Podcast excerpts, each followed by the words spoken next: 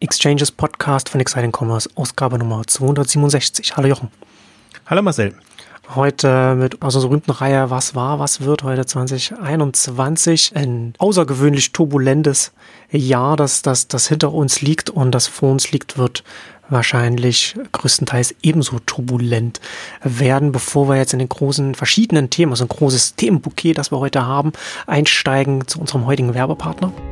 Unsere heutige Podcast-Ausgabe wird euch präsentiert von unser. Unser ist ein Payment-Partner für super flexible Bezahllösungen, der euch über 200 Bezahlarten von Apple Pay bis Visa unter einem Vertrag anbietet. Wenn ihr mehr erfahren wollt, schlagt nach unter unser.com. Aber Achtung, unser schreibt sich mit Z, also U-N-Z-E-R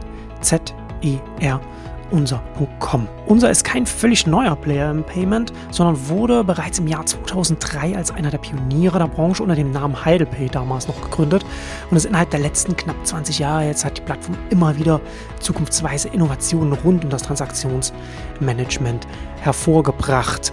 Unter anderem kommen hier alle Zahlungsmethoden aus einer Hand. Für den digitalen und stationären Handel bietet unser einen individuellen Zahlungsmix mit allen Bezahlarten aus einer Hand.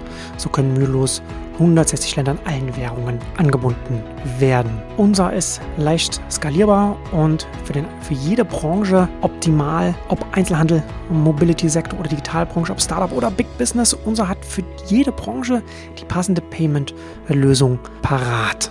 Und bei der Implementierung auch ganz wichtig, die Unterstützung von unserer selbst, lokale Unterstützung. Mit unserer erhält man lokale Unterstützung durch eigene unser Support-Teams und kompetente Vorortberatung durch den persönlichen Ansprechpartner. Es gibt auch ein einfaches Onboarding. Heute Vertrag abschließen, morgen bereits das Onboarding starten und in kürzester Zeit mit dem Online-Shop live gehen. Das unser Onboarding-Tool macht es da reibungslos möglich. Und unser hat natürlich auch Plugins für alle wichtigen Online-Shop-Systeme. Also wer interessiert ist, kann sich das anschauen unter unser.com, U-N-Z-E-R. Ja, was war, was wird? Da, äh, es wird keine Corona-Ausgabe heute per se werden, aber natürlich ist es ein dominierendes Thema, das, das uns und den, und den Onlinehandel und, und die Wirtschaft und die Gesellschaft auf absehbare Zeit ähm, begleiten wird. Und da reden wir dann nachher auch darüber, auch die, die Folgen, die das dann alles auch noch haben wird, was jetzt auch, äh, was, was es auch für die Wirtschaft alles noch bedeutet und was da vielleicht dann noch auf uns zukommt im nächsten Jahr oder die nächsten Jahre. Aber lass uns vielleicht mit aktuell einsteigen mit den Maßnahmen und dem, was jetzt, was jetzt nochmal bekannt gegeben wurde. Und es ist, ähm, ist alles, ohne jetzt die vorletzte Ausgabe nochmal, nochmal Revue passieren zu lassen, aber es ist alles ein bisschen frustrierend, weil es natürlich vorhersehbar ist, dass wenn man so, wenn man Maßnahmen macht, die so ein bisschen was bringen sollen, dann hat man eben auch Resultate, die nur so ein bisschen was bringen bei einem ansteckenden Virus und einer gefährlichen Krankheit so ein bisschen was reicht halt einfach nicht aus. Und dann haben wir eben jetzt das, was wir, was, was absehbar war, dass wir äh, Maßnahmen haben, Einschränkungen haben, die uns jetzt wahrscheinlich den ganzen Winter begleiten werden. Ja, und wahrscheinlich darüber hinaus. Ja. Also früher rein. Und deswegen kann man schon sagen, jetzt, also dieses ist natürlich ein bisschen böse formuliert, Corona forever in Anführungszeichen. Aber da keine Langfriststrategie da ist, auf die man sich einstellen könnte, die natürlich auch harte Entscheidungen nötig machen würde. Also da würden bestimmte Branchen, sprich Touristik, äh, Flugbranche etc., ähm, würden natürlich schlecht abscheiden. Da man sich darum drückt und, und quasi sich so immer so von Zahlen zu Zahlen alle vier Wochen ähm, hangelt, ist es absehbar, dass wir eigentlich mit dieser unberechenbaren Situation weiterfahren. Und da sieht man ja, da hat man jetzt ja ein Jahr lang gesehen, da schneidet der stationäre Handel schlecht ab und äh, je höher die Zahlen, umso schlechter. Generell auch schlecht, weil einfach kein Vertrauen dann da ist, dass das ein sicherer Einkaufsort ist. Und ähm, online erlebt tendenziell den Boom. Also wir wollen so ein bisschen splitten. Wir haben das letzte Mal ja sehr, in Anführungszeichen, es war ja so eine Rant-Ausgabe, äh, genörgelt und, und, und, und äh, kritisiert jetzt, da wie unglücklich wir im Grunde auch oder generell alle über die Situation sind.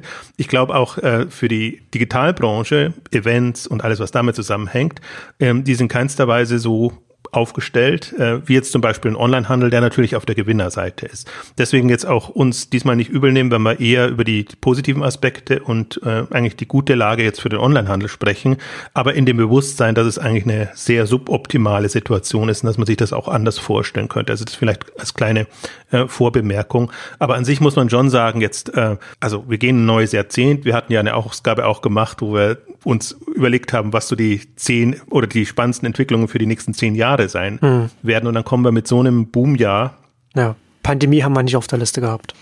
nee, gar, garantiert nicht. Wobei schon im Hintergrund, für mich ist ja Pandemie immer so ein bisschen eine Form von Wirtschaftskrise. Also dass eine Art Wirtschaftskrise kommt, die einfach nochmal äh, an, an bestimmten Pfeilern dann rückt. Ähm, das war im Prinzip ist bei mir jetzt eigentlich schon seit mehreren Jahren im Hinterkopf und sehe ich auch den, den Onlinehandel eben im, im, im starken Vorteil von strukturell. Und ich finde, das hat die Pandemie jetzt nochmal stark gezeigt dass wir eigentlich diese, diese strukturellen Vorteile haben. Also natürlich die Kontakte ist das eine, aber ich finde auch die, die Art und Weise, wie Onlinehandel funktioniert, also die effiziente, eigentlich sehr, sagen wir mal, platzsparende und, und generell einfach eine ganz andere Art und Weise jetzt in, in der Kundenansprache, wo es ein bisschen hakt, was aber gar nicht so reingeschlagen hat, fand ich, ist ähm, in, in der Supply Chain, in, in, der, in den Produkten, die zur Verfügung sind. Und da bin ich jetzt mal gespannt, wie das jetzt noch, noch werden wird. Aber im Grunde, das ging ohne größere Engpässe jetzt dieses Jahr und natürlich auch ein Thema, Plattformen schneiden besser ab als Händler, weil sie einfach flexibler sind, was die Sortimente und die der angeht, äh, was sie eben nicht selber haben, das haben dann Partner. Also insofern hat sich sehr viel bewährt und äh, für mich war es so ein bisschen das große Fragezeichen ja der Stresstest. Bewährt sich der? Also ist der Onlinehandel auch so professionell aufgestellt, dass wenn so ein hm. Schub kommt, äh, den man nicht, mit dem man überhaupt nicht gerechnet hat, dass dann nicht alles auseinanderfällt. Und das ist ja nicht passiert. Also weder bei den, beim Handel noch bei der, bei den Paketdienstleistern, die eigentlich so weiterhin, werden wir vielleicht später auch nochmal haben, die, die Schwachstelle sind, hm, weil das einfach das ist nicht mehr zeitgemäß. Und es ist, finde ich, finde so erstaunlich, was man doch rausholen kann aus diesen Strukturen noch also jetzt haben wir das Weihnachtsgeschäft noch vor uns, ja. aber jetzt schon mal diese, diese Peaks, die über dem Weihnachtsgeschäft waren, jetzt im, im Frühjahr und wo man gesehen hat, nee, irgendwie geht's dann doch. ja, was heißt denn, es, es geht noch? Was, was wäre denn eine Situation gewesen, wo du gesagt hättest, es geht nicht? Weil es ist ja letzten Endes so bis, bis an die Kapazität, also und quasi ne, das Flaschenhalter, Flaschenhals, die Logistiker, die letzte Meile, bis was das schafft und alles darüber hinaus. Wenn wir jetzt zum Beispiel über den Lebensmittelhandel reden, so dann, dann äh, sind die Leute eben zähneknirschend in der Pandemie in die Supermärkte gegangen, weil sie keine andere Wahl hatten. Also es ist ja nicht so, dass es wirklich irgendeine Situation geben kann, wo das, das fliegt jetzt alles auseinander, weil das kann ja, das kann ja nicht passieren passieren. Es geht halt einfach bis zur Kapazität des Flaschenhalses und nicht darüber hinaus. Ja, aber Lebensmittelhandel, der, der, war ja offen. Also insofern ist, ist das, oder bewusst auch deshalb offen. Aber ja, ja, andere klar. waren ja nicht offen und, und haben es trotzdem ähm, gemeistert. Das meinte ich so ein bisschen, hm. dass jetzt nicht irgendwann äh, so der Alarm kam. Also es kamen so ein paar Alarmsignale. Ah, wir wollen auch sonntags äh, liefern, ausliefern jetzt von, von DRL und Co. Und, ähm, und wir nehmen bestimmte Bestellungen nicht mehr an, wenn das nicht vor, so vordisponiert war. Ähm, das gab schon, aber jetzt nicht so komplett rote Flagge, dass man sagt, wir sind äh, Land unter und geht gar gar nichts, öffnet lieber die Läden, damit online einfach sich da äh, fangen kann. Also das wäre für mich so der andere mhm. Extremfall, der, der hätte passieren können. In den Nicht-Lebensmittelkategorien, das, das, das stimmt schon. Also jetzt, also Mode war ohnehin ein schwieriges Thema. Wir können später nochmal in die Branchen reingehen. Aber jetzt Möbel als, als, als Thema Elektronik, diese ganzen Home-Bedarfs, äh, Home-Office-Ausstattungsthemen, äh, äh, die wir hatten.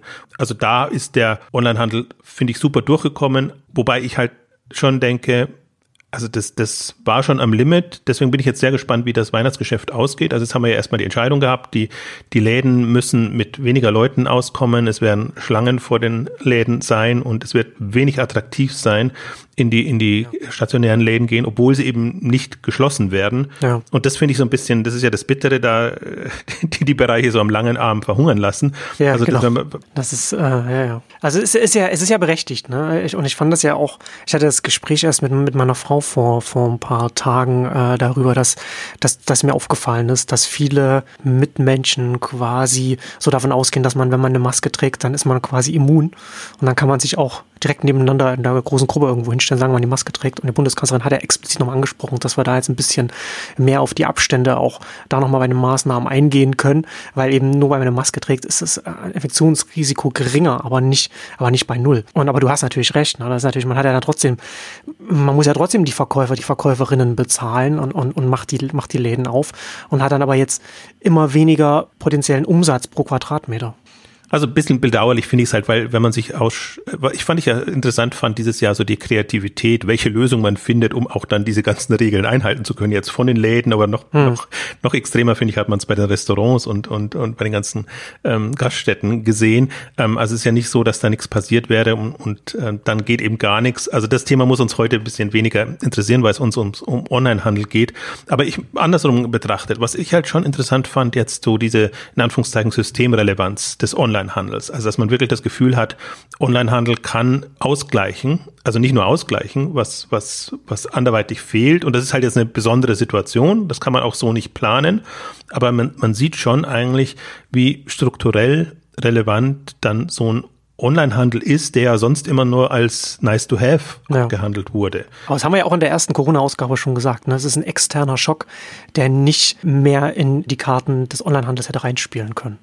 Ja, also insofern äh, kann man eigentlich nur sagen, irgendwie tolles Jahr, glaube ich, für alle. Und der Stress war ja eher wie die Überlast abarbeiten. Also das, was an, an Zusatzvolumen kam, das, was an, was, was so unberechenbar kam, auch das Ganze noch über Homeoffice natürlich dann en, entsprechend abzuwickeln. Also komplett andere Herausforderungen natürlich, die, die jetzt andere hatten, andere Branchen, andere, andere Handelssegmente. Also das ist schon ähm, bemerkenswert und ähm, ich habe jetzt selbst der der HDE hat jetzt seine Zahlen nochmal korrigiert. Also der ja tendenziell sind das immer die die vorsichtig äh, agieren, was so die die On, die Umsatzschätzungen angeht. Ähm, jetzt auch nochmal von von 68 auf 70 Millionen äh, Milliarden Marktvolumen erhöht also hm. für, für, für das Gesamtjahr jetzt rein durch das Weihnachtsgeschäft, das jetzt tendenziell ähm, dann, dann Richtung Online geht. Und das war ohnehin jetzt nicht eine, eine Wahnsinnswachstumsrate aufs Gesamtjahr gesehen. Jetzt ist es ein bisschen höher, aber wenn man sich ja mal die, die Einzelunternehmen anguckt, also es geht ja von Verdopplung, Verdreifachung, selbst jetzt ein AO hat jetzt kürzlich wieder Zahlen gebracht im, ersten Halbjahr, das geht so ein bisschen März bis, bis September, glaube ich, mit 60 Prozent in diesem Elektroniksegment. Ähm, das, das haben andere auch. Also ähm, Möbelbereich ähm, ähnlich hm. nach oben und ich sage ja immer, alles, was über 30, 40 Prozent ist, ist eigentlich schon kaum noch zu stemmen jetzt mit, mit bestehender Struktur, auch mit den Lagerkapazitäten und allem, was, was dranhängt. Also da haben wir super viele Beispiele, ja. die das ähm, melden. Da hast du dann eine Wachstumsrate, wo du dann neue Prozesse brauchst und auch neu, ganz schnell neue Kapazitäten bei den Lagerhäusern und so weiter. Das ist ja auch, äh, also ja nicht nur in Deutschland, auch, auch äh, in anderen Ländern hat man das, die, die Zahlen äh, sieht man, also es ist immer noch es war vorausschau, voraussehbar, aber äh, immer trotzdem beeindruckend, dann die Zahlen zu sehen. Benedikt Evans hatte neue Zahlen aus Großbritannien geteilt. Da ist der äh, Onlinehandel um 50 Prozent ähm, gewachsen äh, in, in, dem Jahr jetzt und liegt jetzt, wenn man da Lebensmittel rausnimmt, liegt der Onlinehandelsanteil in Großbritannien laut Benedikt Evans jetzt bei 40 Prozent am Einzelhandel. Also wir leben, erleben halt jetzt im Prinzip das, was ja auch absehbar war. Wann kippt es? Wann, wann hm. ist es, ist der Onlinehandel so stark, dass er dass es trägt oder letztendlich die anderen so schwach, dass es sich nicht mehr rechnet und dann ist es wirklich ein, ein, sehr schneller Prozess und im Grunde ist das jetzt auch das, was man so sehen kann. Also das ist, das finde ich, das, ähm, also bestimmte Sachen konnte man voraussehen, fand ich schon, andere nicht. Also diesen Katalysatoreffekt auf jeden Fall. Das ist auch eine Frage, wo ich, wo ich auch noch auf, auf dich äh, die ich auch noch fragen wollte, weil wir hatten, wir haben ja ganz viele Sachen, haben wir ja, alles, worüber wir jetzt hier sprechen, das konnte man ja ein bisschen vorausahnen, voraussehen, das war ja relativ offensichtlich, das haben wir ja auch in, im Frühjahr darüber geredet. Aber was ist denn jetzt, wenn wir jetzt zurückblicken auf 2020, was war, was hatte ich denn an der, an, an der Entwicklung im Onlinehandel, gab es da konkrete Sachen, die dich sehr überrascht haben an dieser Extremsituation und diesen, dieser, dieser extremen Dynamik? Irgendetwas Konkretes, wo du sagst, das habe ich jetzt so nicht erwartet, dass das so kommt? Nee, am Onlinehandel selber nicht, aber an der, an, der Gesamtentwicklung. Also wenn man jetzt, weil man sich ja auch da von Quartal zu Quartal hangelt und dann sagt mhm. man, okay, das erste oder das zweite Quartal quasi als Corona-Quartal mal, wo wirklich die erste Welle war, ähm, da rechnet man ja damit, dass das äh, nach oben geht. Aber im Grunde ging das ja dann so weiter und ein Quartal nach dem anderen. Also das war schon im mhm. Grunde absehbar. Aber was, was, was mein Punkt eigentlich jetzt ist, ist so ein bisschen, wie lange hält ein stationärer Handel das noch durch? Also das zum Beispiel hätte ich jetzt nicht, also da befürchte ich eine noch schnellere, dramatischere Dynamik, als hm. ich mir das vorgestellt hätte. Ja, Deswegen, dass dann die nächsten, die nächsten Jahre, nächstes Jahr, übernächstes Jahr dann, was dann wird man das dann sehen. Das ist ja jetzt letztendlich ja auch, was die Bundesregierung jetzt ja auch schon angedeutet hat, ne? das, was wir auch schon gesagt haben, die Corona-Hilfen, das kann ja nicht ewig so weiterlaufen. Das hat ja irgendwie, das hat ja eine Obergrenze und man kann nicht alle betroffenen Branchen anderthalb Jahre dann, dann über, darüber retten. Irgendwo wird man einen Cut machen und irgendwo werden dann, wird, wird es dann Unternehmen geben, die es dann einfach nicht, für die es dann einfach nicht mehr reicht. Äh, und das ist jetzt, und das ist jetzt schon absehbar. Und das ist, das ist ja das auch, was wir hatten ja, ähm, weiß gar nicht, welche Ausgabe das war. Also, äh, Erkenntnisse aus den letzten zehn Jahren oder so, dass, als wir das gemacht hatten. Da hatte ich ja auch da schon äh, gesagt, nochmal meine These, dass, oder beziehungsweise eine These, es ist ja, das weiß man ja, ne, dass, dass letztendlich große Unternehmen und wenn man eine große Kette ist, große Supermarktkette oder großer, großer, große Elektronikmarktkette, sage ich jetzt mal, da setzt dann, dann, dann basiert ja das, das Modell in der Größenordnung auf Skaleneffekten, die man braucht. Also bei den Kunden, mit den Umsätzen und etwas. Und die gehen sukzessive langsam immer weiter zurück, eben aufgrund, weil sich das Konsumverhalten Richtung Online und so weiter äh, verschiebt. Das wissen wir ja hier alles, wissen ja alle Hörer. Aber und das hat sich jetzt nochmal beschleunigt. Und ich, ich sage ja immer, ich warte darauf, dass diese, wenn diese Skaleneffekte wegbrechen, dann brechen diese Ketten, die, die Geschäftsmodelle dieser großen Ketten ja auch zusammen wie Kartenhäuser. Ja, das funktioniert ja dann alles. Das funktioniert nicht, womit man da gerechnet hat, womit man das aufgebaut hat. Da, die Frage ist halt, wann ist der Punkt erreicht? Und, diesen, und zu diesem Punkt, glaube ich, kommen ganz viele stationäre Händler jetzt natürlich sehr viel schneller, weil sehr viel schneller jetzt der, der Umsatz pro Quadratmeter einfach wegbricht. Ich würde halt, also das ist halt etwas, wo ich mir denke, also diese Implosion des, des Stationären, das hätte ich jetzt so schnell in Anführungszeichen nicht erwartet. Also die angenommen, sagen wir jetzt mal. So. Mhm. Und ich wüsste gerade gar nicht, wie sich die vermeiden ließe, weil wir haben jetzt im, im März hat es im Prinzip begonnen. Jetzt sind wir im Ende November, Anfang, Anfang Dezember. Jetzt geht das noch bis in den Januar, Februar, März rein und dann hast du ein volles Jahr, wo das nicht laufen konnte. Also gar, es ist ja schon schwierig, das stationäre Geschäft zu betreiben, wenn es regulär läuft. Ja.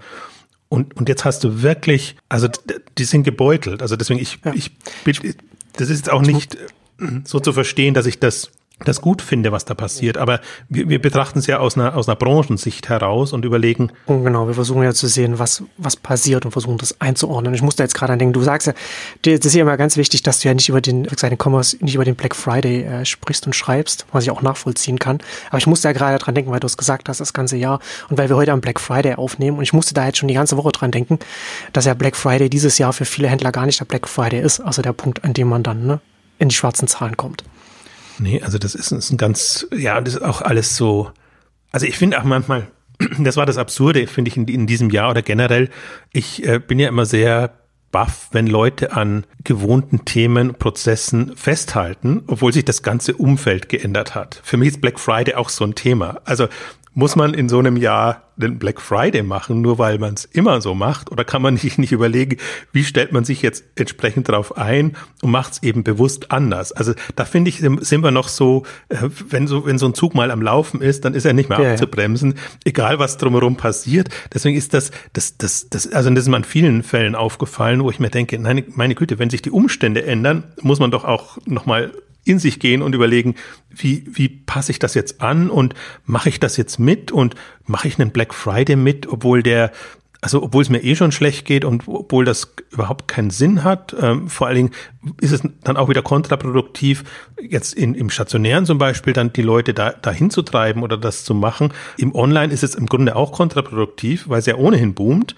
Also jetzt, da, da frage ich mich dann immer, ich verstehe es natürlich, also es ist jetzt nicht so, dass ich das, das, das ist, dass ich es nicht verstehe, aber, aber sinnhaft ist das alles nicht. Und aber da, da merkst du halt, wie prozessseitig das auch alles läuft. Ne? Das, das ist alles so eingespielt und das ist unheimlich schwer, aus seiner Routine da wieder rauszukommen und, mhm. und mal was anderes zu machen. Deswegen bin ich immer bei allen sehr begeistert, wo ich dann merke, hey, die nutzen Chancen, also am besten hat man es, finde ich, jetzt gemerkt, dieses Jahr gar nicht so sehr im operativen Geschäft, sondern im Kapital einsammeln.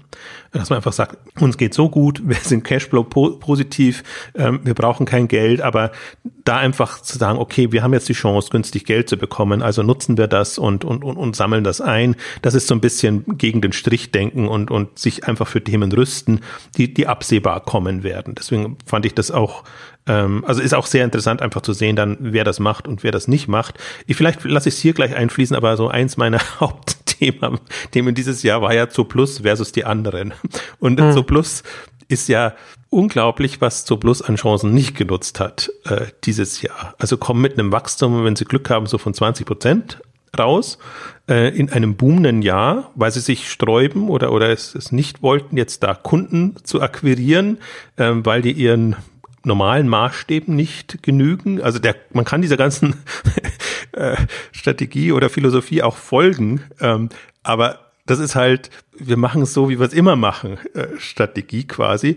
Dann nutzt mhm. man das nicht, dann, dann ist man an der Börse, nutzt aber nicht die Möglichkeit, Kapital einzusammeln, also rüstet sich da auch nicht für schlechtere Zeiten, weil es eben auch super läuft. Also das wird das profitabelste Jahr von Soplus, äh, das, das sie je hatten. Irgendwie alle Kennzahlen sehen super aus aber das ist halt unter normalen Umständen gedacht. Und dass man da so weit geht und umdenkt und sagt, nee, da müssten wir halt anders agieren. Und gerade wenn wir, und Sie präsentieren sich weiterhin als Wachstumsunternehmen, ein Wachstumsunternehmen sind und quasi als Wachstumsunternehmen in einem Wachstumsjahr äh, nicht mithalten kann, das finde ich so, so in Anführungszeichen faszinierend daran. Und da kann ich mich natürlich auch reiben, weil wir haben, ich, ich finde auch immer dann besser, sich mal an denen zu reiben, die die Ausreißer sind, jetzt in dem Fall nach unten, als an allen anderen. Wenn du dir ein Zalando anguckst, wenn du dir selbst Home24 Westwing anguckst, ähm, alles rauf und runter. Oh, HelloFresh noch, noch schlimmer, also äh, noch extremer im, im positiven Sinne. Alle Chancen genutzt und im Grunde in bestimmten Bereichen USA trotzdem Land unter, also dass sie die Nachfrage gar nicht bedienen können, aber halt weil sie in Wachstumsunternehmen so Kapazitäten aufgebaut haben, so dass es trotzdem geht. Und ähm, bei HelloFresh natürlich auch doppelt bemerkenswert, weil es eben ein Food-Unternehmen ist, das tatsächlich auch mal vom Food-Boom profitieren kann im Vergleich zu Okado oder, oder anderen, die einfach durch die Kapazitäten eingeschränkt waren. Also das finde ich dann sehr bemerkenswert und da muss man gar nicht jetzt auf die stationären gucken, sondern da kann man im Onlinehandel genügend Beispiele finden, mhm. wo es besser läuft, wo es nicht so gut läuft und wo man natürlich auch nochmal jetzt aus, aus einer ähm, ja, aus einer anderen Richtung sieht, wie sind denn so Unternehmen aufgestellt. Das eine ist die Professionalität, operative Professionalität, schön Buzzword Exzellenz, operative Exzellenz. Das andere ist die, die Art und Weise, wie man Chancen nutzt. Ob man noch so, in Anführungszeichen, agil oder flexibel aufgestellt ist, dass man auch in der Lage ist, also das eine hatten wir ja angesprochen, externe Schocks zu bewältigen, aber andererseits eben auch positiv zu sagen, nee, wir können da so schnell uns umorientieren und, und, und äh, neu orientieren, dass wir da wirklich Chancen nutzen können. Ich muss immer einschränkend sagen, das ist auf dem Level wir gehen alle ins Homeoffice und machen trotzdem noch unser Business, ist das passiert. Also das ist ja auch noch das, das weitere Eindrucksvolle, dass ganze Konzerne und viele Online-Händler sind ja zum Teil schon im, im Milliardenumsatzbereichen eben Konzern, in Konzernstrukturen, dass das ja passiert ist und das sieht man immer so ein bisschen, weil es natürlich unter der Haube ähm, läuft. Aber wenn man dann auch eben merkt, also wir hatten ja zum Beispiel jetzt auch den, den, den Markus Schöberl mehrmals im, im K5 TV, ähm, wenn das eben aus, aus Homeoffice äh, passiert, ne? dass das auch in Amazon ist da nicht gefeit natürlich davor.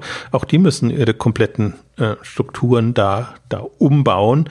Und ähm, das, das war schon eindrucksvoll. Ich glaube, da haben auch viele viel gelernt jetzt auch, wie man hm. strukturell anders arbeiten kann. Was mir zum Beispiel auch aufgefallen ist, dass also dieses, dieses Thema Remote und Remote-Kultur oder generell kann man sich vorstellen, einfach jetzt einen Mitarbeiter aus Berlin, auch in, in, in München oder in Stuttgart oder wo auch immer oder in kleineren Orten einzusetzen. Das konnte man sich bisher immer nur im, im Tech-Bereich vielleicht vorstellen, weil da Not ist, Mangel ist. Aber gefühlt, glaube ich, ist da eine größere Offenheit da, dass man einfach sagt, auch Marketingleute oder, oder andere Spezialisten ähm, könnte man so integrieren. Und das mhm. ist jetzt alles zu lernen, wie dann das passt, sodass die auch noch sehr stark angebunden sind an Unternehmen, an Kultur. Aber ich meine, das ist schon nochmal eine, eine Entwicklung, wo ich mir denke, wenn man es jetzt mal ganz abstrakt betrachtet, zu sagen, wie kommen die besten Köpfe zu den besten Firmen? Wie kommt das alles zueinander? Das ist ja alles suboptimal noch gewesen, weil da hast du ein Berlin-Cluster, hast du ein München-Cluster, hast du vielleicht noch ein Hamburg-Cluster und NRW tut sich auch sehr, sehr viel. Aber dann ist es halt so clustermäßig. Und wir leben ja schon inzwischen in einer sehr spezialisierten Welt. Das heißt, es kann sinnvoll sein, dass dass sich das austauscht. Und äh, ich habe auch noch viel gelernt, äh, das weiß nicht, ob es nur mir so geht, aber ich bin dann tendenziell doch immer mit relativ vielen Unternehmen in Kontakt, die die Holocracy mehr oder weniger leben und in Circles äh, denken und arbeiten. Und dann ist es ja nochmal gar nicht so sehr eine, eine, Frage, dass du den Mitarbeiter hast, sondern dass du den Mitarbeiter in deiner Rolle, in seiner Rolle hast und den integrierst. Und dann ist er halt im Prinzip in bestimmten Circles nur zu einem gewissen Prozentsatz dann seiner Zeit da drinnen. Und da ist mir sehr klar geworden, was das bedeutet, wenn jemand so organisiert ist, also nicht abteilungsspezifisch, wo, wo, wo du feste Jobs und, und Prozesse hast, ähm, sondern so ein bisschen flexibler und auch ein bisschen mehr nach, sage ich jetzt mal, nach den Talenten der Leute orientiert, die ja durchaus mehrere Talente haben können. Und ein Buchhalter muss ja nicht nur Buchhalter sein, so könnte er auch Marketing-Leidenschaft äh, äh haben, ähm, dass du da auch externe besser integrieren kannst. Und das ist für mich von der auf einer strukturellen Ebene fand ich das auch spannend, dieses, dieses Jahr zu verfolgen. Und die einen praktizieren es oder die anderen, also Erfahrung haben sie eh gesammelt, ähm, dass, dass, dass, dass das geht und wie das geht. Natürlich auch schlechte, dass bestimmte Dinge halt auch nicht gehen. Aber ich glaube, da werden wir auch nochmal, da ist so ein Knoten geplatzt. Nicht bei allen. Manche werden wieder zurückverfallen in die alten Modelle, weil die einfach in Anführungszeichen bewährt mhm. waren. Aber andere haben festgestellt, das ist jetzt möglich. Und dann bekommen wir einfach auch Leute, die wir vorher so nicht bekommen konnten. Ja, absolut auch eine Riesenchance, sehe ich das auch für den Onlinehandel, was, was Talent auf der Entwicklerseite angeht, wenn man, wenn man sich da organisatorisch äh, öffnet, was Remote Work angeht. Und klar, dann brauchst du dann auch entsprechende Prozesse, wo du dann auch so, so Teambuilding und so etwas dann, ähm, dann hast und so. Das, das, das wird sich dann über die nächsten Jahre, das ist so ein, so ein langfristiger Trend, der sich da natürlich jetzt auch dieses Jahr so ein bisschen beschleunigt hat und dann noch Auswirkungen hat. Und da sehen wir jetzt auch, dass da immer mehr auch Tools in der Richtung entwickelt werden. Also natürlich sind, sind Sachen durch die Decke gegangen wie Zoom, aber das ist ja alles auch immer noch naja, also das, das fühlt sich halt alles an wie, wie äh, Internet Anfang der Nullerjahre so, ne? Das ist halt alles super aufregend und hat, und hat Potenzial, aber das ist halt noch nicht wirklich da, wo man, wo es, wo es eigentlich sein müsste, damit das alles wirklich reibungslos funktioniert. Und ich glaube, da ist noch sehr viel Luft. Und das sieht man jetzt auch schon. Da gibt es ja so Tools, wo das dann auch dann zum Teil, wo man so ähm, virtuelle Headquarters dann hat, wo man dann auch so raumbezogen so etwas ist, so, ne? wo, wo so Dinge nochmal virtualisiert werden oder versucht werden, dann reinzubekommen, die man sonst in einem, in einem, physischen Gebäude hat, wenn man da drin sitzt in den Büros und so weiter.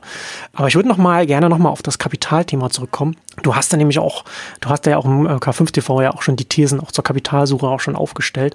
Und das ist ja der letzten auch so eine, so eine, so eine, was jetzt auch bei Zu Plus schon im Negativen angesprochen hast und sowas ist ja auch so ein bisschen langfristig gedacht, auch für den, für den Handel jetzt auch äh, Onlinehandel auch wichtig, weil zum einen jetzt relativ einfach durch, durch, die, durch die Boomphase im Onlinehandel auch Geld einzusammeln, Kapital einzusammeln und aber auch langfristig zu denken, was ich vorhin schon angedeutet habe, nach dem ganzen Corona-Thema, nach der Krise ist relativ wahrscheinlich, dass wir da in eine, in eine Wirtschaftskrise reinkommen. Ist eher, ist eher die Frage, wie, wie, wie stark dann der ganze Abschwung auch global sein wird. Und also wie weit die USA uns international alle, alle mit runterziehen werden und wie es auch, das vergisst man ja leicht, aber Großbritannien wird mit dem Brexit ja auch noch mal in einen Abgrund abstürzen, was das für Auswirkungen haben wird. Und äh, hierzulande auch nicht wird auch nicht ohne sein, äh, wenn die Corona-Hilfen nicht mehr alles auffangen können und es dann vielleicht mehrere Unternehmen dann einfach in die Insolvenz gehen. Also so oder so, du hast gesagt, nach Corona ist vor der Wirtschaftskrise also Kapital jetzt äh, aufnehmen aus zweierlei Gründen sinnvoll. Der Boom macht es einfacher aufzusammeln und die langfristige Sicht sich jetzt rüsten für das, für das, was in den nächsten zwei, drei Jahren kommen wird ich finde, man sieht auch beide Strategien. Die einen nutzen das, um eben zuzukaufen. Also HelloFresh äh, hatte jetzt in die, ist in die Fertiggericht, Fertiggerichte-Bereich ähm, eingestiegen. Ähm, Ocado verstärkt sich eher im Technologiebereich.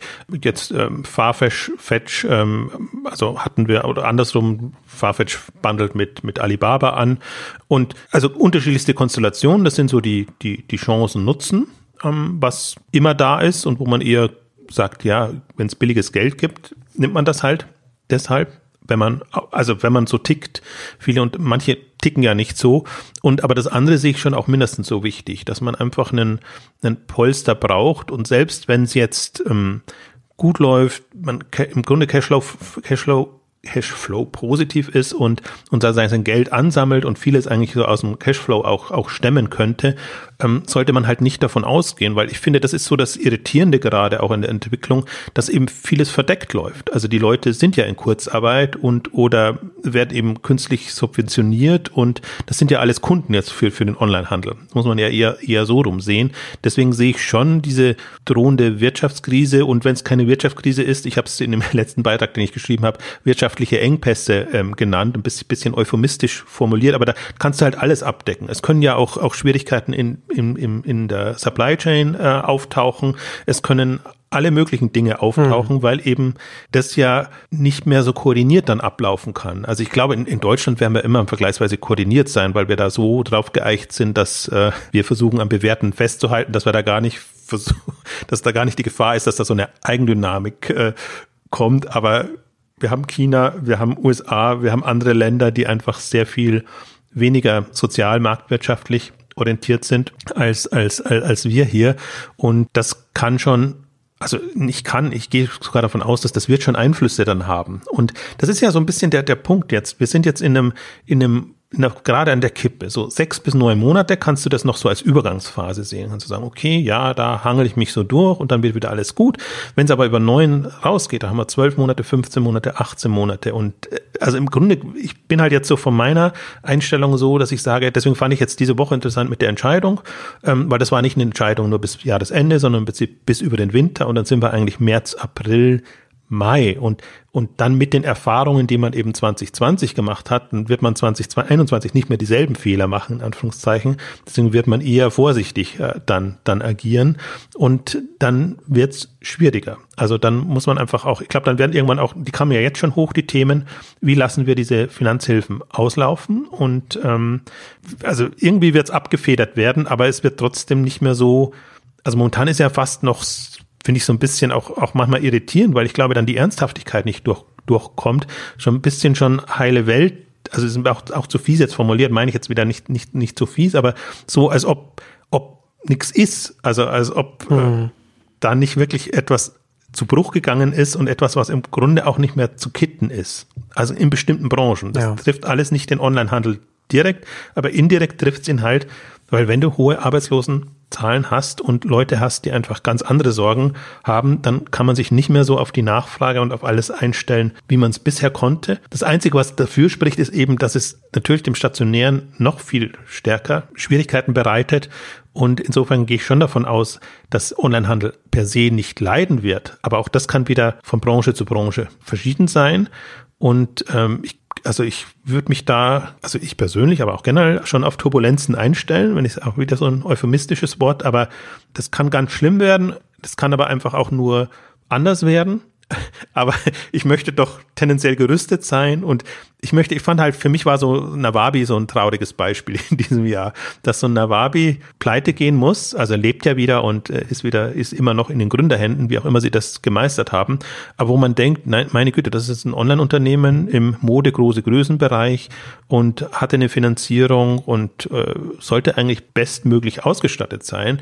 Also, dass solche Fälle einfach nicht passieren, dass, dass im Grunde es, es möglich ist für Unternehmen, also Online-Unternehmen, die substanziell gut dastehen, einfach auch solche turbulenten Phasen hm. äh, zu überstehen. Aber man sollte sich halt nicht, ich glaube, man sollte nicht so unbedarft sein und sagen, das kann ich mit meinen bestehenden Bordmitteln oder mit meiner bestehenden Einstellung machen. Also entweder ich habe hab Kreditmöglichkeiten, so dass ich da einen Puffer habe, oder ich muss es halt über Eigenkapital regeln. Und deswegen fand ich das, aber das war für mich so eine eine positive, freudige Überraschung auch in diesem Jahr. Ähm, bei den Börsennotierten sieht man es natürlich am ersten, wie diese Chancen genutzt wurden, wie auf einmal die ganzen Investoren euphorisch waren, dass sie da im E-Commerce-Markt äh, investieren können oder vielleicht es auch erstmal seit Jahren wieder wahrgenommen haben, dass es vielleicht jenseits von Amazon auch noch ein bisschen was gibt, äh, was, was spannend sein könnte. Also das war so eine Win-Win-Geschichte, so die, die Investoren wollten, die Online-Händler haben es gern genommen und liegt jetzt natürlich tendenziell am Konto und äh, schadet nicht, nützt aber auch nichts. Also es hat aber auch, kostet aber auch nicht viel. Also entweder über eine Kapitalerhöhung, also die Kurse sind trotzdem gestiegen, oder über, über Kredite, Darlehen, wenn die Zinsen so günstig sind wie aktuell.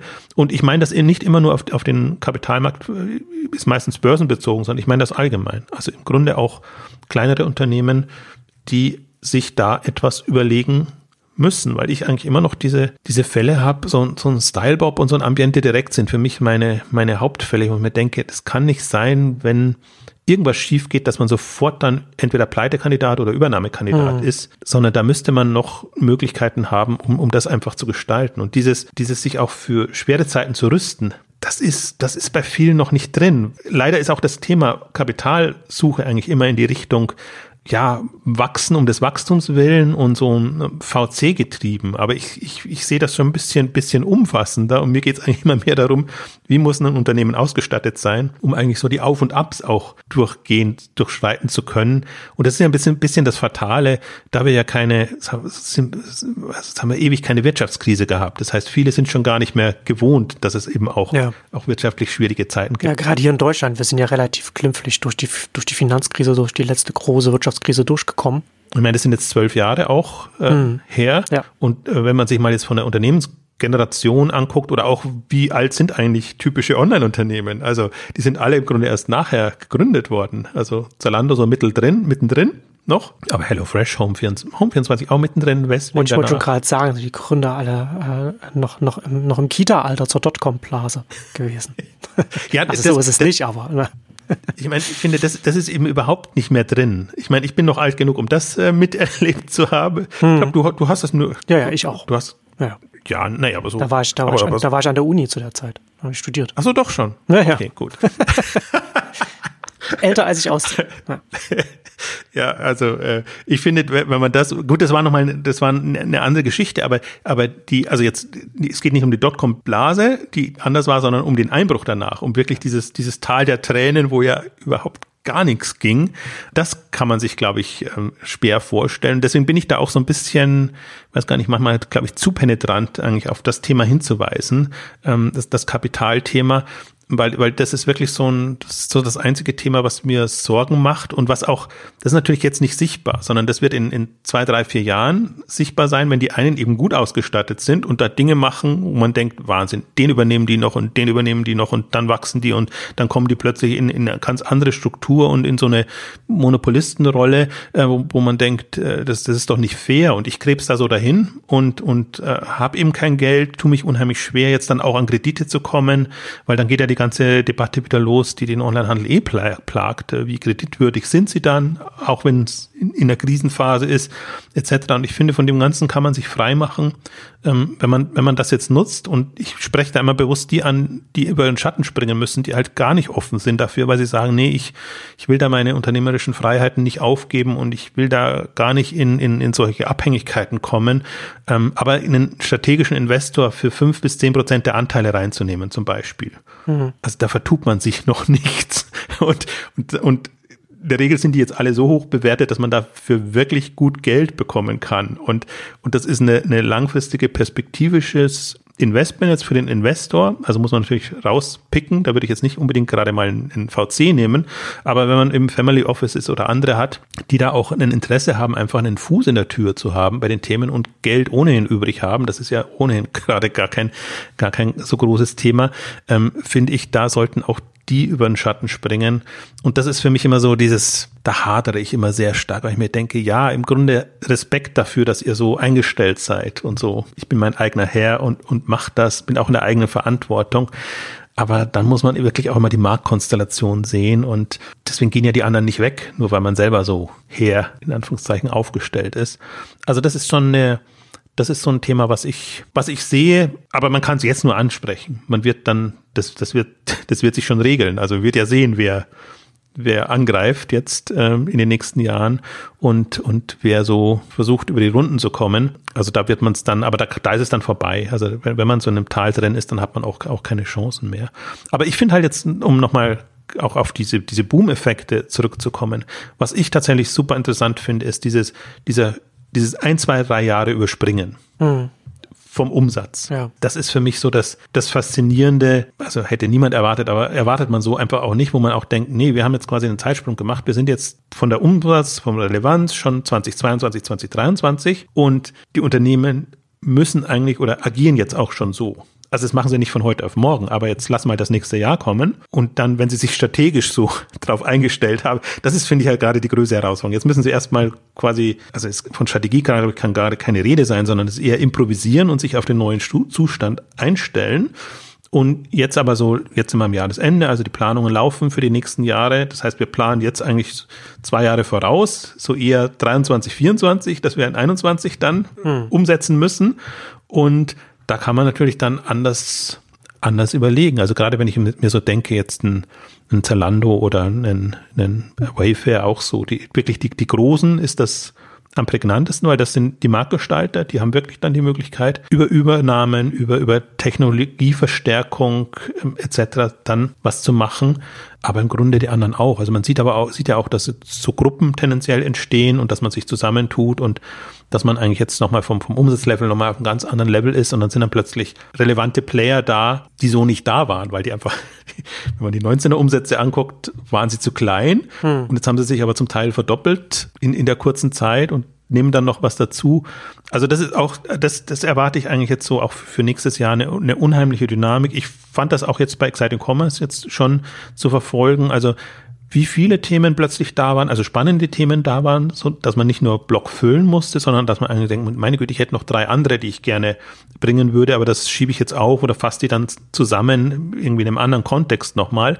Und die, die Beitragsfrequenz, auch im Prinzip die, die, das Interesse an diesen Themen, auch nochmal bemerkenswert. Also das war jetzt gerade jetzt zum, zum Ende des Jahres unheimlicher Traffic-Schub auch nochmal, was, was Exciting Commerce angeht. Ich weiß nicht, woran es genau liegt, also kann auch in der Kombination mit K5 TV gewesen sein, also wo, wo wirklich, ja, wo wir zu zwei Fliegen mit einer Klappe geschlagen haben, nochmal auch exklusive News und, und Themen hatten, ähm, in Kombination mit diesen ganzen Marktbewegungen, die da sind und da ja viele andere eigentlich dieses, nicht dieses positive Moment beschreiben, sondern eher das, was Corona an Tragik, in Anführungszeichen, mhm. bringt, ähm, ist das schon bemerkenswert. Also ich habe gerade wirklich so das Gefühl, wir bewegen uns da in so einer Aufbruchphase. Also eine, einer, wo wir einfach auch, ja, ist wirklich so ein Zeitsprung, wo wir auch was übersprungen. Also wenn ich mir denke, mit welchen Gedanken, also auch, wir haben ja diese die Next Ten Years Ausgabe gemacht, mit welchen Themen du dich Ende letzten Jahres befasst hast oder Anfang des Jahres, weiß nicht mehr genau, wann wir es gemacht haben und mit welchen Fragen man sich eigentlich jetzt mhm. beschäftigt das ist schon großer, großer Unterschied. Ja, guter Punkt, den du da jetzt gerade ansprichst, da kann man nämlich auch gleich, da kann ich gleich an mein nächstes Thema da, da rankommen, weil wir nämlich auch in der Ausgabe auch darüber, über den Angriff der chinesischen Player gesprochen haben. Und wir hatten ja in der letzten Ausgabe mit, mit Wish ja schon darüber gesprochen, da hat er ganz, ganz starke Lieferengpässe gehabt. Und äh, so grundsätzlich, wie, wie schätzt du da dieses Thema ein, Angriff der chinesischen Player? Oder, oder sehen die sich jetzt im Dämpfer gegenüber in, in der Marktentwicklung, die jetzt hier versuchen, nach Europa, Deutschland zu kommen? Ich glaube, das ist der Punkt, aufgeschoben, aber nicht aufgehoben. Also mhm. die konnten halt im Prinzip das nicht mitgehen, diese zwei Jahre Sprung, sondern für die ist eigentlich eher so ein bis zwei Jahre zurückgegangen. Jetzt was, was so Nachfrage und, und Möglichkeiten angeht. Aber witzigerweise ja nicht nur durch Corona, sondern auch durch diese Postentscheidung, dass im Juli 2020 jetzt ja. Entscheidung gefallen ist, dass diese ganzen Billigmöglichkeiten äh, waren quasi in den in den in die europäischen oder in die internationalen Märkte zu schleusen wegfallen. Ich sehe nur also deswegen würde ich da sagen, irgendwie so Downgrade. Jetzt erstmal, das, das ist ein weniger ja. wichtiges. Wobei das ja gerade, also ich will, will nicht unterbrechen, aber das ist ja dann letzten Endes auch schon auch wieder interessant, weil das ja wiederum andere Dynamiken mit sich bringt, was wir in Wish schon angesprochen haben, dass dann die entsprechenden Marktplatzplayer dann in, in Logistik investieren, in eigene. Äh, und das natürlich dann auch nochmal in fünf Jahren dann eine ganz andere Dynamik bekommen haben, als wenn sie einfach sich auf den, auf den billigen Postwegen äh, hätten ausgeruht. Darauf wollte ich eigentlich hinaus. Also, dass, dass die Nachfrageseite kein so großes Thema, aber Infrastrukturthema großes Thema. Also, wir haben es bei Wish besprochen. Ich habe es im Blog versucht, am Beispiel von JD und von Alibaba mhm. deutlich zu machen. Ähm, die ja genau, also die haben ja das ja schon kommen sehen, dass die 2020-Entscheidung ist. Hat jetzt gar nichts mit Corona zu tun, aber dass sie einfach versuchen, alternative ähm, Infrastruktur, was den globalen Handel, also die angeht, mhm. ähm, in die Wege zu leiten und zwar in eigener Hand oder in, in, in eigener Plattformhand, sage ich mal. Und das war ja die bemerkenswerte Zahl eigentlich auch bei Wish, wie das hochgegangen ist, die Umsätze. Das waren jetzt, glaube ich, 300 Millionen ungefähr, aber von null innerhalb von zwei Jahren ähm, an, an, an Umsatz, die sie allein mit Logistik, Service, Dienstleistungen machen. Nicht, nicht ein Umsatzthema, sondern ein Revenue-Thema.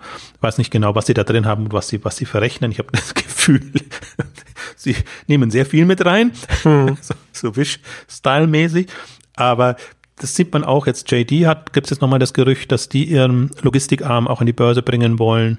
Ich kann mir bei Alibaba das, das ähnlich vorstellen. Also die haben halt im Prinzip 2019, 18 jetzt da mit ihrem Standort in Lüttich einen, einen Europa-Umschlagplatz gemacht in beide Richtungen. Also erstmal natürlich stark Richtung, Richtung China, um die ganzen Marken dahin zu bekommen, aber auch in die andere Richtung. Und alle haben eigentlich da jetzt ihre Hubs und dann das war ja so das Thema, die Chinesen von nebenan, ne? Also dass, dass man sagt, die, die muss nicht mehr davon ausgehen, dass die dann immer von, von China aus versenden, sondern hm, die ja. sind eigentlich mit ihren chinesischen Partnern dann vor Ort und dann ist dieselbe Dynamik wieder da. Also deswegen, das ist jetzt nur, nur ein bisschen verschoben. Ja. Und die, die brauchen halt, ich glaube, so wie du es jetzt gesagt hast, so fünf Jahre, würde ich auch sagen, dann ist das ein super relevantes Thema, weil ich auch wenige sehe, die das hierzulande vorantreiben. Also da würde ich jetzt wieder zu Plus hochhalten, zum Beispiel jetzt mit einer sehr dezentralen äh, Logistikinfrastruktur.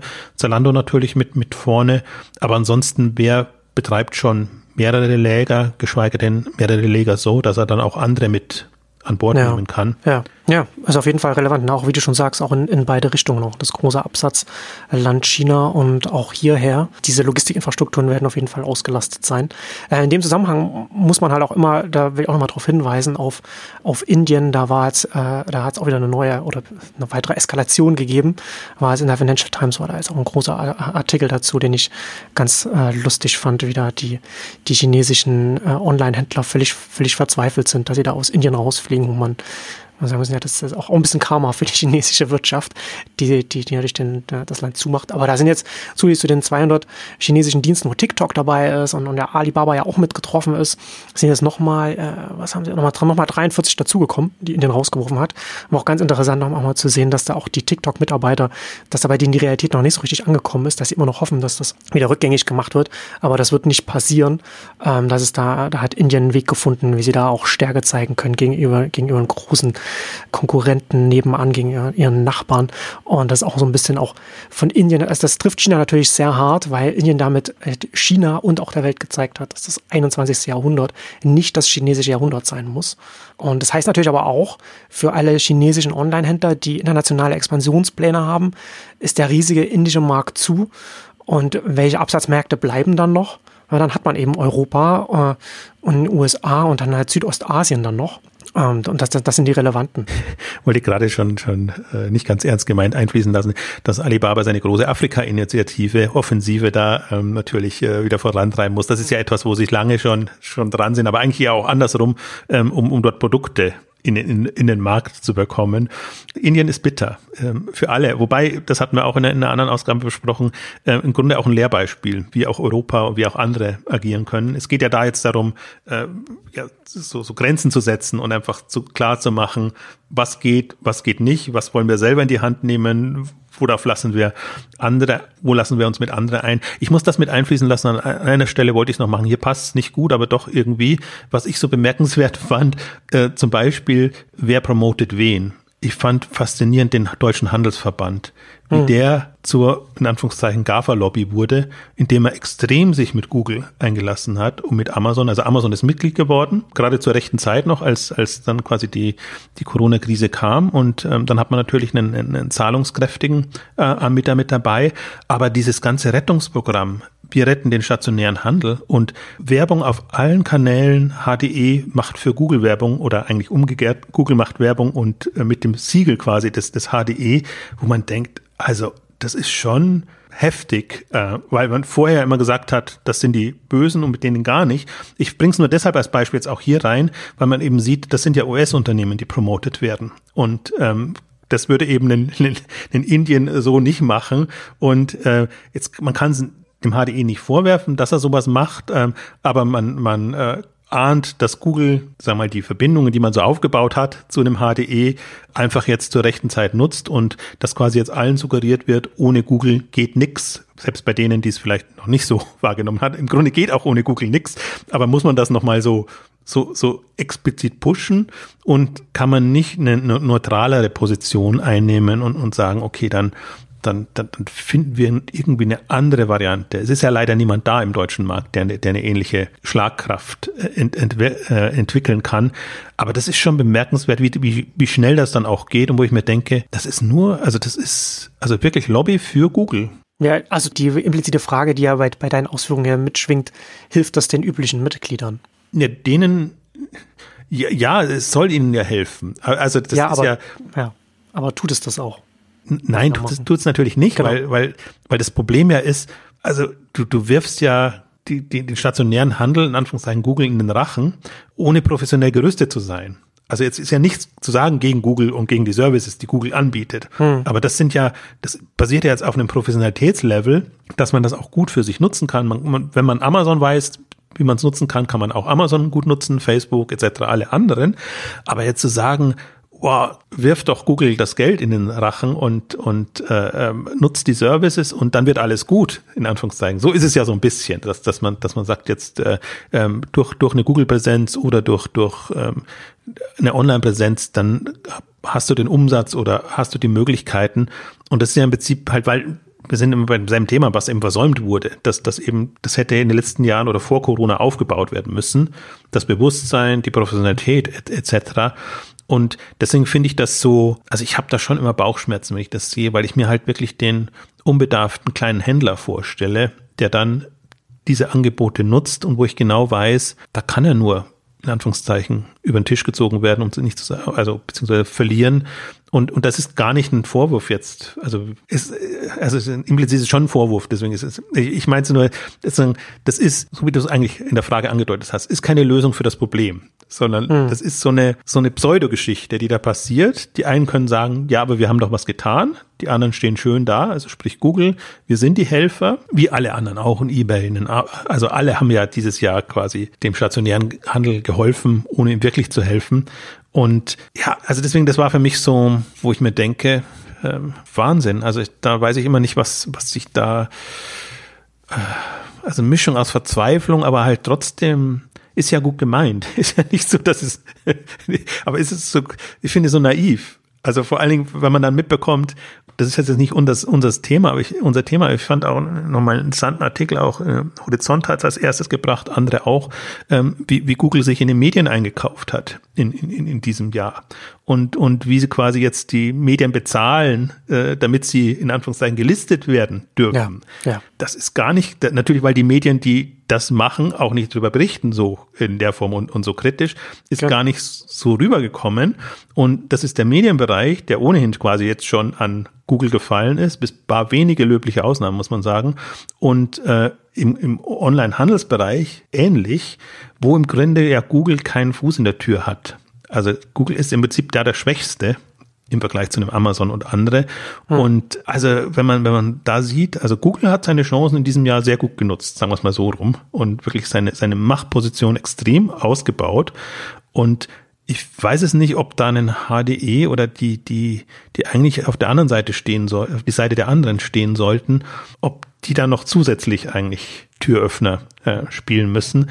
Also auch nochmal, sind, sind andere Themen, aber man kann es auch auf dieser ganz abstrakten Ebene betrachten, wie sich die Machtverhältnisse auch nochmal verschoben haben in dem Bereich.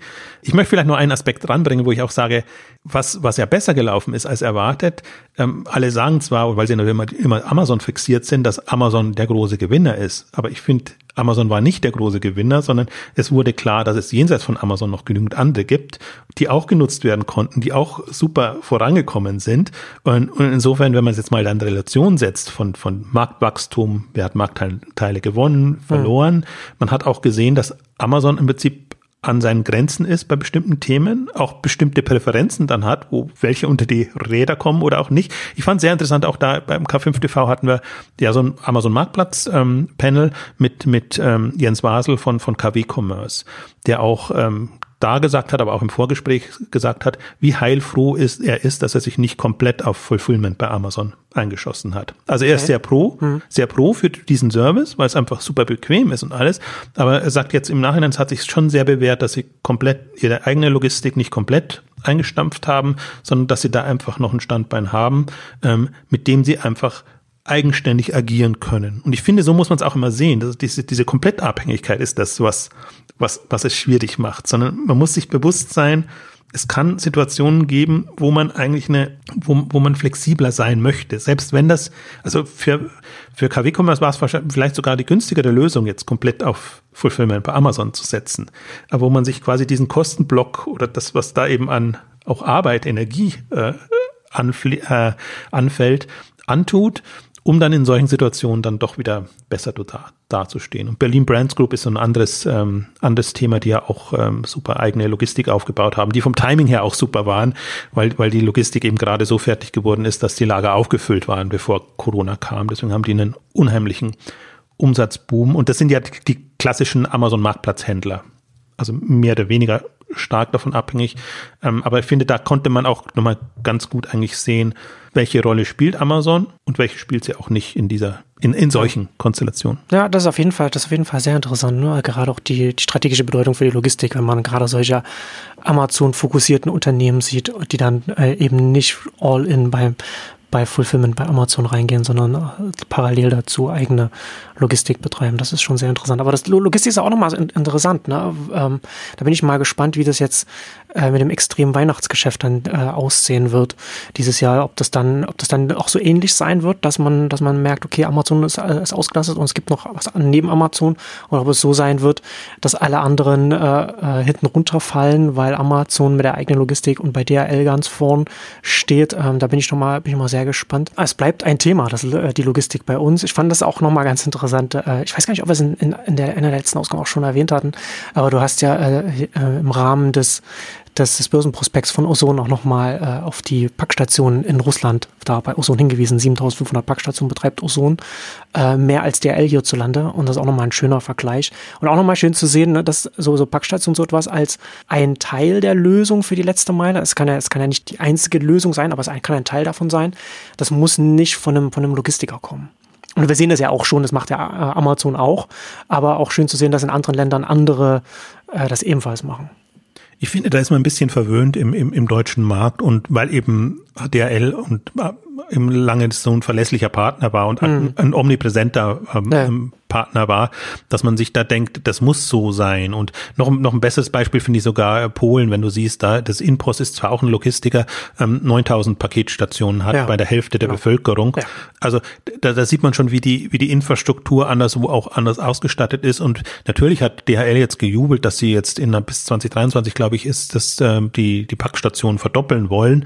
Aber sie hinken halt immer noch vier bis fünf Jahre hinterher. Und das haben sie natürlich nicht gesagt. Das kam auch in den ganzen Presseberichten dann natürlich nicht über, rüber. Also uns fehlen auch diese, die, jetzt schon diese 6000 Packstationen im Grunde, um das alles so ein bisschen auszuweiten. Wobei ich ohnehin, ich finde so, Packstation ist auch so ein, so ein Thema, an dem kann man es immer ganz gut festmachen, aber ist ja im Grunde schon ein überholtes Thema, weil die, die Paketflut für die Packstation, wie wir sie jetzt haben, eigentlich schon zu groß ist. Ich warte immer noch auf die rollenden Packstationen. Das können Anhänger sein oder sonst irgendwas. Auf jeden Fall, wo der, wo die komplette Packstation irgendwo hin transportiert wird. Und dann können es die Leute abholen. Und wer halt nicht schnell genug war, dann es wieder mitgenommen. Aber da muss man die Pakete nicht fünfmal anfassen. Ja. Würde ja natürlich auch so ein Problem von Packstationen lösen, dass sie genau dann, wenn man sie bräuchte, zu den Peakzeiten wie ein Weihnachtsgeschäft, sie eben unbenutzbar sind, weil sie dann, weil sie voll sind äh, und man das dann eben nicht dann als man weiß das ja als Kunde vorher nicht, wenn man die Bestellung aufgibt und dann und dann ist es eben nicht bei der Packstation neben der Haustür, sondern wie ich es schon ein paar Mal erlebt habe, zwei Kilometer weiter weg bei der nächsten dann, was, was ja genau entgegengesetzt als Lösung dann ist. Also könnte natürlich DRL dann selbst oder als der Packstationanbieter auch anders lösen, was man dann als Alternativen dann nimmt, wenn die Packstation eben voll ist, dass man es dann doch zur Haustür oder wie auch immer bringt oder was auch immer was anderes macht. Aber das würde tatsächlich so ein, so ein dynamisches Modell würde natürlich sehr viel besser dann auch die Auslastung auffangen können und ja, einfach sehr viel sinnvoller. Aber ich hoffe mal und glaube, dass wir da auch ähm, ein, zwei Jahre im Denken weitergekommen sind. Also dass der Impuls jetzt äh, nicht der, also dass das Bewusstsein jetzt schon ähm, da ist.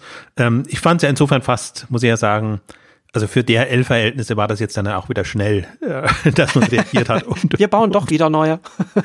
weil wir haben ja wir haben ausführlich die, die 2025er Strategie auseinandergenommen und gesagt, mhm. das kann nicht wahr sein. Äh, ja. Also mit, mit so einer Strategie, äh, das wird, das wird äh, nicht annähernd reichen für das, was, was, was der Markt jetzt in den nächsten fünf Jahren vorhat.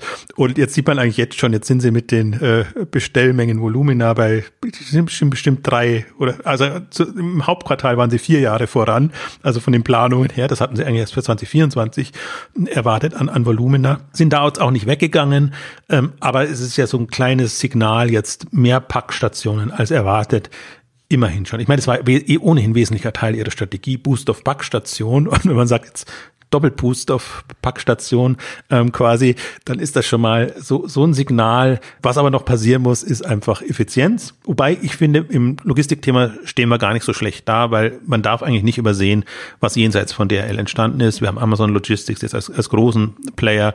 Wir haben die ganzen Flaschenpost, Picknick mhm. und andere Foodbereich, der eigene Logistikstrukturen aufbaut. Ich, ich glaube aber auch zusätzlich zu dem, was dann jetzt aufgebaut wird, glaube ich auch, dass dieses Jahr beim Onlinehandel dann nochmal sehr viel stärker auch ein äh, angekommen ist, wie, wie, wie sehr man doch die, das Augenmerk auf die Logistik legen muss, weil es eben nicht nur in der Weihnachtszeit da der Peak da ist und, und man da an die Kapazität kommt, sondern eben das ganze Jahr so eine Extremsituation war, wo man sich merkt, okay, wir müssen uns hier Gedanken machen, äh, wie wir diesen Flaschenhals lösen wir müssen es jetzt nicht hier wieder coin. Wir haben mehrere Ausgaben zu gemacht, äh, zu, zu Logistik, zu auch Mobile plus Logistik. Also es geht nicht um Logistik, sondern es geht im Grunde um letzte Meile und bequemere Last-Mile-Services hinzubekommen. Ähm, Im Grunde auch wieder so ein Investment-Thema, wofür man Geld braucht. Und das ist ja alles, Logistik ist nicht billig, ähm, weil, weil es ja erst über die Jahre dann rechnet. Aber die Frage ist, was, wann geht man es an und wer geht's an? Und im Grunde warte ich da oder denke ich, ist das auch wieder ein Thema, erst ab einer gewissen Größenordnung möglich. Ich finde es so ein bisschen bedauerlich, dass ein Zalando sich da gar komplett noch raushält aus, aus, aus solchen Themen. Könnte mir langsam auch einen zu Plus, die sind von kundenseitig noch, noch vielleicht zu klein, vom Umsatz natürlich schon Gedanken machen, weil wenn ich auch sehe, so ein AO oder ich fand ja jetzt auch schön, so, so ein ähm, Cool Blue kommt in den deutschen Markt rein, die mit, äh, mit eigener Logistik dann, dann arbeiten und operieren. Also es kommt ja schon über die Grenze, schwappt das schon und ähm, deswegen ist, ist da, also ich würde mir mehr Dynamik wünschen natürlich, aber ich glaube, Bewusstsein müsste gestiegen sein, wo ich mal gespannt bin, ob das Bewusstsein auch gestiegen ist, dass es um Effizienz geht. Also nicht nur noch mehr Ressourcen quasi, um die, die Mengen aufzupassen, sondern auch smartere Wege zu finden. Also Stichwort Container.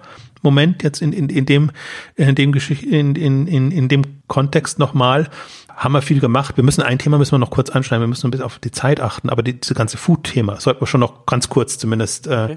noch mal noch mal darauf hinweisen, hinweisen, was in diesem Jahr an, an Food äh, passiert ist, was eigentlich das aus meiner Sicht spannendste äh, Aspekt war. Also nicht nur, dass man gemerkt hat, die Engpässe sind da, die Leute wollen, können nicht. Und ich glaube, das war schon immer so, nur man hat es nicht so wahrgenommen. Hm. Wir haben halt keine Slots, also wenn keine Slots da sind, dann kann auch die Bestellung nicht, nicht da sein.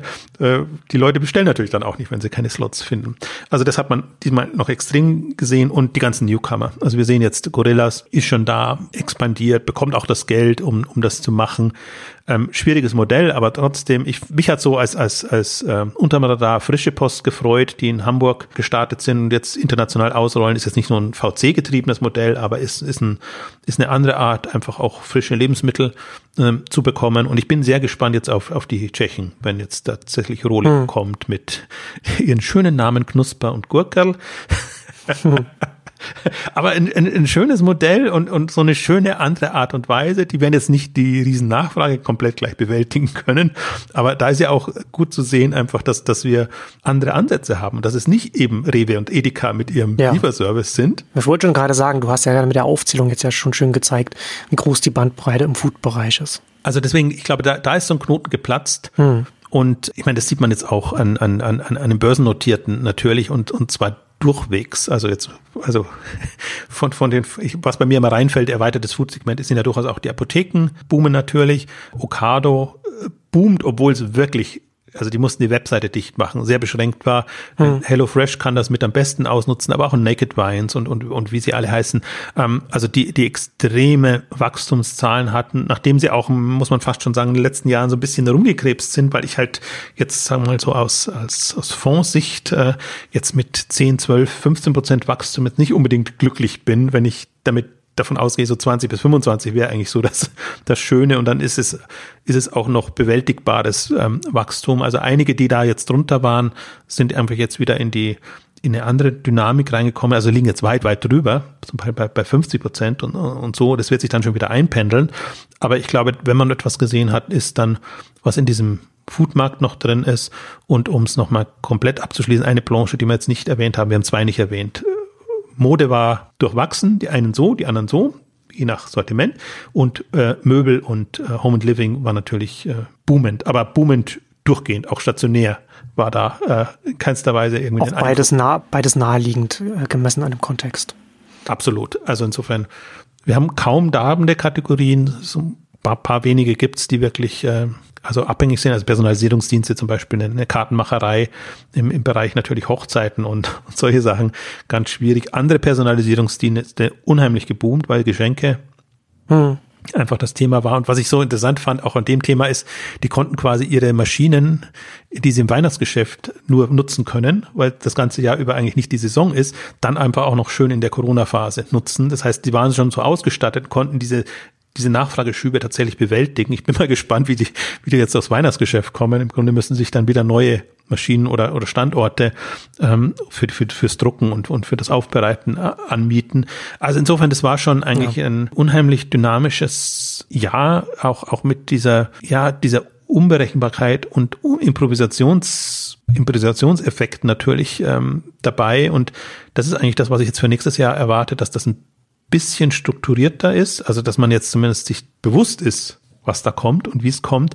Aber ich erwarte nicht wahnsinnig, nicht, dass es nachlässt. Also wir haben jetzt diese, diese eigenartige Corona-Situation. Ähm, das heißt, das erste und zweite Quartal dürfte eigentlich noch mal so noch super ja. werden. Und das ist ja tatsächlich auch für den Onlinehandel äh, insofern auch positiv, weil je länger die Phase, die, die Extremzeit mit dem Coronavirus geht, desto mehr äh, müssen die Menschen jetzt nicht nur in der Zeit auf den Onlinehandel setzen, sondern desto mehr können sich diese Gewohnheiten, online einzukaufen, auch noch mehr verfestigen, die jetzt so angefangen haben, sodass es nicht einfach ist dann danach, ach, Juri, jetzt gehe ich wieder ins Einkaufszentrum, sondern feststellen, nee, das habe ich jetzt nicht nur mal das eine Quartal gemacht, wie man das vielleicht gedacht hat, sondern das ganze Jahr, jetzt äh, zwölf Monate lang oder, oder noch länger. Und da höre ich jetzt auch nicht damit auf. Also diese Gewohnheiten, die sich dann da festfahren. Ähm, bevor wir Schluss machen, noch ganz kurz. Sehe ich das richtig, dass, dass es den Chlorfunk jetzt schon fünf Jahre gibt? Ja, fünfjähriges gefeiert in diesem oh. Jahr und der, der hat sich ja auch so ein bisschen gerettet jetzt durch Corona, muss man Ja, das natürlich, ja, ja, die ganz, ganz interessante Entwicklung, die man dann da jetzt auch, die man so schön grafisch jetzt äh, sehen kann, wie du das ja immer machst. Ja, weil, weil die, die, die Entwicklung davor natürlich nicht so toll war. Und ja, das ist das Erstaunliche dann, dass es tatsächlich äh, fünf Jahre sind und für fünf Jahre ist ja so ein Meilenstein für einen Fonds auch. Wer, wer es erstmal so lange durchhält, viele Fonds machen vorher schlapp und werden einfach wieder eingestellt, weil sie nicht so performt haben. Jetzt kann man sagen, okay, der, der Glowing Fonds, wenn man sich nur die ersten drei Jahre aussieht, äh, ist, er war jetzt nie in der so wackelig. Also das war schon, das Dreijährige war ein guter Meilenstein. Aber das ist halt auch so ein Punkt, finde ich, wo man es nochmal sehr stark sieht. Und das ist jetzt natürlich eine Börsensicht, die von der Bewertung lebt, aber die Umsätze sind ja auch mitgewachsen in, in, in, in dem Kontext. Also insofern sieht man auch schon mal, ich, ich versuche es immer so verdeutlichen zu, verdeutlichen zu sagen, das Fünfjahresziel hat er so kurz vor knapp erreicht. Also es gibt ja immer so bestimmte Werte mit, mit 20 Prozent zum Beispiel Wachstum, dass du im, bestimmte Kursziele dann einfach erreichst. Und jetzt ist er eigentlich schon über dem Sechsjahresziel.